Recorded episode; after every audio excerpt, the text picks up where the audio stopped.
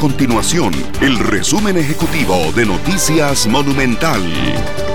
Hola, mi nombre es Fernando Muñoz y estas son las informaciones más importantes del día en Noticias Monumental. El Ministerio de Salud confirmó hasta este martes 11.811 casos acumulados de COVID-19 en Costa Rica luego de que la cifra aumentara en 277 casos en las últimas 24 horas. Además, la cifra de muertos en Costa Rica por COVID-19 ya asciende a 68. En las últimas 24 horas se registraron dos nuevos fallecimientos.